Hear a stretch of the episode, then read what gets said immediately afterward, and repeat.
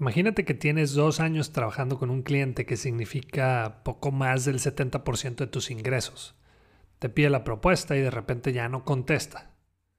Esta historia fue real y te cuento un poco más de lo que pasó.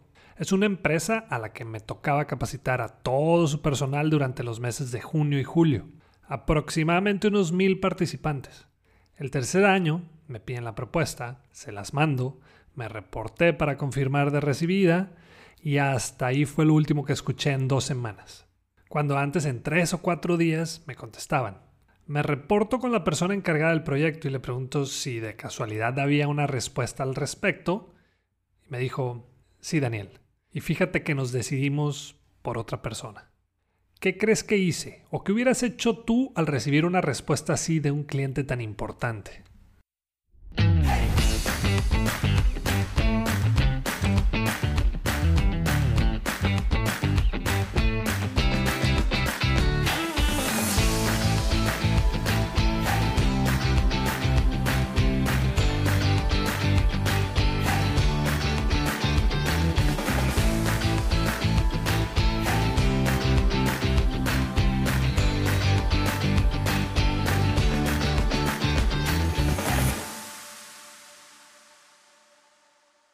Este es el episodio 38 de Bueno, Bonito y Valioso y yo soy Daniel Rodríguez de la Vega, conferencista internacional, fundador de Creces y host de este podcast. Algunas personas me han estado pidiendo que hable sobre el tema de cómo recuperar clientes perdidos. Cuando llevo a cabo este taller siempre se terminan muy rápido los lugares porque todo mundo quiere recuperar clientes, sobre todo ahorita, en este tiempo. Pero, ¿de verdad nos conviene recuperar a todos esos clientes que perdimos? Y bueno, de eso vamos a hablar hoy, así que comenzamos. Para empezar, ¿por qué perdemos clientes? Hay muchas razones y no me voy a detener mucho en este punto, pero según una encuesta que se hizo en ocho diferentes países de la High Performance in the Age of Customer Centricity, el 1% de los clientes que perdemos es porque fallecieron. 3% se mudó o se fue a vivir a otro lado. El 5% consiguieron otro lugar donde comprar. Tal vez un amigo o un familiar puso un negocio parecido y ahora les compran a ellos. 9% por precio, porque en otro lugar lo vieron más barato. 14% por la variedad y calidad de los productos. Y un gran 68% por la actitud de indiferencia de algunos empleados. El otro día le estaba explicando a un empresario sobre la importancia de recuperar clientes perdidos y me dijo, Daniel, no es para tanto. Hay muchos clientes allá afuera. Ok, ¿cuánto te compraba ese cliente al año en semillas? Porque él es proveedor de semillas para los agricultores. Y me dice alrededor de los 600 mil pesos anuales. Bueno, si multiplicamos esa cantidad por 26, nos da un total de 15 millones 600 mil pesos. Y me pregunta, ¿y esos 26 de qué son o qué? Es que por cada cliente que se queja contigo, hay otras 26 personas que tuvieron el mismo problema, pero que se quedaron callados y se fueron con tu competencia. No es la pérdida de clientes lo que nos tiene que doler, sino la cantidad de personas o clientes prospectos que escucharán la queja de ese cliente que acabamos de perder. Ahora, los clientes no necesariamente se pierden por esas razones que menciona el estudio, sino que simplemente se olvidan. Y como toda relación, si no se cuida, lo más seguro es que se pierda. Por eso yo siempre les digo a mis clientes que el éxito en ventas no debería de medirse por el número de cierres logrados, sino por encontrar y mantener a los clientes adecuados. Según Business Brief, cada año perdemos el 14% de nuestros clientes, pero últimamente ese número se ha duplicado y hoy es cerca del 30%. Otros datos interesantes son que tenemos de un 5 a un 20% de probabilidad de venderle a un cliente nuevo y un 60 a un 70% de probabilidad de venderle a un cliente que ya tenemos. Pero el más importante también es que tenemos un 20 a un 40% de probabilidad de recuperar a un ex cliente. Desde mi punto de vista, la mayoría de las veces vale la pena ir tras ese cliente que se perdió y es un ejercicio más o menos sencillo y que nos puede dar muy buenos resultados ya sea a corto, a mediano o también a largo plazo. Ahora sí toma nota porque te voy a compartir seis pasos que te van a ayudar a recuperar clientes perdidos. Primer paso, Hay que obtener la historia completa y aquí no me refiero a que se busquen culpables, sino que busquemos soluciones. Si ya tienes la historia de tu personal o de tus empleados, ahora es tiempo de escuchar al cliente, pero de verdad escuchar y con la intención de comprender. Segundo paso, hay que contactar al cliente que se fue. Yo los he contactado por mail, teléfono o hasta he hecho visitas para visitarlos y no es para disculparme todavía, sino más que nada es para decirle, hey, hace mucho que no sé de ti. Solo quisiera saber si todo está bien o si hubo alguna falla de nuestra parte. Tercero, si tuvimos algo que ver, pido disculpas y agradezco su tiempo. Cuarto paso. Aquí es donde decido si el problema es controlable o no controlable. Un problema controlable tiene que ver con conflictos de personalidades, accidentes de una sola vez, como cuando no le surtimos a tiempo, alguna mala atención o deficiencia en el servicio. Y los no controlables vienen siendo tal vez precios fuera de rango, cambio de residencia, falta de respeto a nuestro personal, cambios constantes en acuerdos, falta de pago de su parte, etc. 5. Aquí vamos a decir si es conveniente recuperar al cliente o no, porque hay que ser realistas. Hay veces donde no es conveniente hacerlo. Hay veces en las que nos sale más caro recuperarlos que perderlos, basándote en toda la información que tienes. ¿Vale la pena el esfuerzo de recuperarlo? Porque hay que resolver el problema que hubo, a veces recompensar, nos va a costar dinero y obviamente también nos va a costar tiempo. Claro que los problemas controlables son mucho más fáciles de resolver y los no controlables pues son más complicados y por lo tanto también más caros. Y por último, el paso 6. Si decidiste recuperar al cliente, visítalo, háblale o mándale ese correo donde te vuelves a disculpar y también donde le explicas los cambios que vas a hacer por él.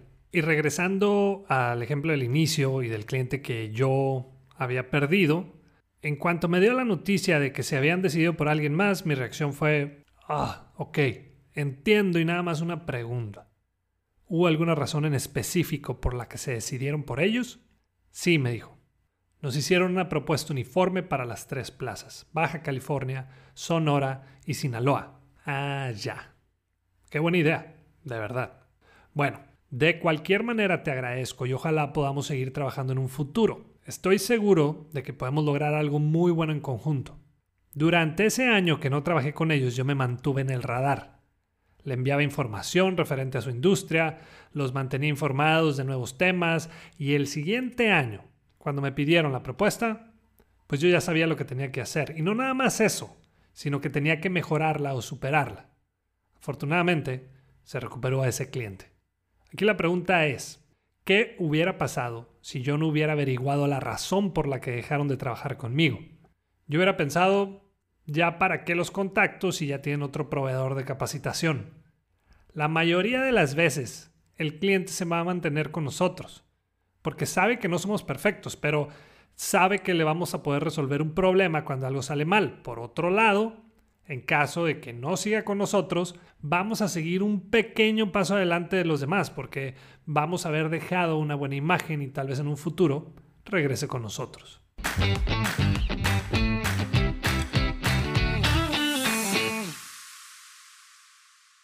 Hey, nos quedan muy pocos lugares para el taller virtual y en vivo de Bueno, Bonito y Valioso y este sábado 7 de agosto se termina la preventa pública. Así que aprovecha el mejor precio y no más tienes que entrar a crecesmx.com y en la sección de Aprendamos escoges el taller Bueno, Bonito y Valioso 2021. Así que si quieres crear ese diferencial que te permita dejar de competir en precio, compra ya tu lugar porque iniciamos el 14 de agosto. Continuamos. Y vámonos de una vez a la sección de preguntas y respuestas. Si no has mandado la tuya, ¿qué esperas? Envíala a cualquiera de mis redes sociales y si es buena, la escojo para que aparezca en uno de los próximos episodios. La primera pregunta la mandó Reina. ¿Qué acciones innovadoras recomiendas para implementar en el servicio al cliente? Por ejemplo, cursos o actividades para el personal y que ellos puedan seguir mejorando.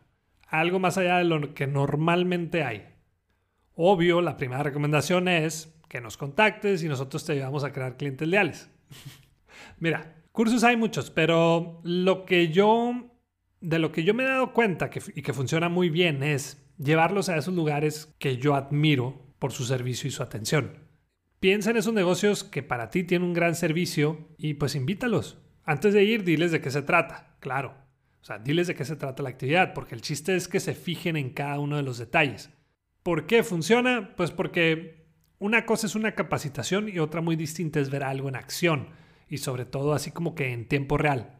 Ya no es nada más que mi jefe me lo dice o, que lo vi en un video, sino que lo estoy viendo, lo estoy viviendo. Otra cosa que funciona muy bien y que llevamos mucho a cabo en nuestras capacitaciones son los famosos role plays o juego de roles. El saber cómo reaccionar ante algún tipo de situaciones, el saber qué podemos hacer cuando algo sale mal, todo eso se puede lograr con los role plays. Si te fijas, no tiene que ser algo muy innovador, sino que con algunos ejemplos la gente se siente altamente identificada o relacionada y la gente dice, ah, claro, a mí me ha pasado algo similar y no me gusta o sí me gusta. La segunda pregunta es de Juanito y dice, ¿qué podemos hacer con esos clientes que no se reportan y habían quedado de hacerlo? Ok, vámonos un poquito más atrás. Para empezar, no es responsabilidad de ese cliente o de ese prospecto el acordarse de ti, sino que es tu responsabilidad lograr que no, que no te olvide. Si tú le dices a un cliente que se reporte cuando lo haya checado, pues adivina qué, nunca se va a reportar. Tú debes ser quien mande en un seguimiento. Hey, ¿qué te parece si te marco el próximo martes a las 4 de la tarde? Nada más para saber si tuviste alguna duda. Ahí ya creas un pequeño compromiso. No va a haber excusas y tampoco se va a sorprender o molestar cuando lo contactes. Ganan las dos partes. Y la tercera pregunta es de Luis Antonio. ¿Cuánto deberíamos de tardar en hacer una propuesta? Pues mira, no es como que hay una regla en general, pero entre más rápido, pues mucho mejor. Recuerda que cuando alguien te está pidiendo una propuesta, no solamente te está tomando en cuenta a ti, sino que lo más seguro es que está pidiendo otras dos o tres propuestas con tu competencia. Lo que sí te recomiendo es que dejes muy claras las expectativas. Si le dices que en dos días, en dos días se la mandas, se la entregas y la presentas. Y otra recomendación, nunca entregues una propuesta sin haberla explicado antes a ese cliente prospecto. Es mucho más importante la presentación que la propuesta en sí. Entonces tómate el tiempo para hacerlo bien. Y ahí está. Concluimos un episodio más. Quiero agradecer a esas personas que mandan sus mensajes con agradecimientos, también con las recomendaciones y con preguntas para el episodio. De verdad, de verdad, las tomo en cuenta. Por último, si te gustó el episodio, compártelo con tus conocidos, compártelo en tus redes sociales, danos una evaluación en Apple Podcast, porque estoy buscando llegar a más personas, a más empresas, para que puedan encontrar su propio valor en el mercado. Además, por lo pronto es la única manera de poder seguir creando contenido en esta plataforma y de poder seguir teniendo invitados que aporten a esta comunidad. Y la próxima vez que te digan, ¿por qué tan caro? Muéstrate de acuerdo y acepta lo que vales con dignidad y seguridad. Si quieres saber qué contestar después, no dejes de escuchar bueno, bonito y valioso.